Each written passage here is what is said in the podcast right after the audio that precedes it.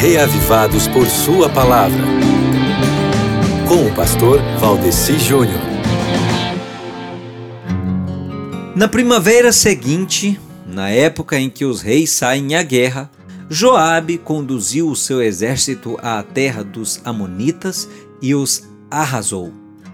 Enquanto Davi ainda estava em Jerusalém, Joabe cercou Rabá, a capital, atacou-a e deixou-a em ruínas.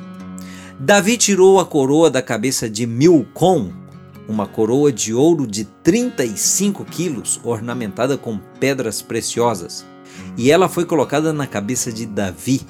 Ele, Davi, levou uma grande quantidade de bens da cidade e levou também os seus habitantes, designando-lhes trabalhos com serras, picaretas de ferro e machados. Davi fez assim com todas as cidades amonitas. Depois voltou com todo o seu exército para Jerusalém. E houve depois disso uma guerra com os filisteus em Gezer.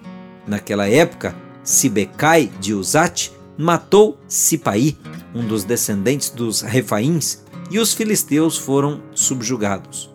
Noutra batalha contra os filisteus, Elanã, filho de Jair, matou Lami, irmão de Golias de Gate, que possuía uma lança cuja haste parecia uma lançadeira de tecelão.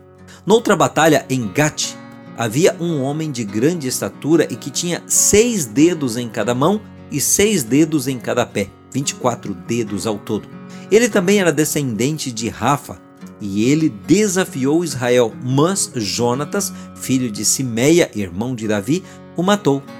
Esses eram os descendentes de Rafa, em Gate, e foram mortos por Davi e seus soldados. Pronto, como um presente, só hoje li o capítulo do dia para você. 1 Crônicas 20. Releia e tire as lições que o Espírito Santo pode colocar na sua mente para a sua vida.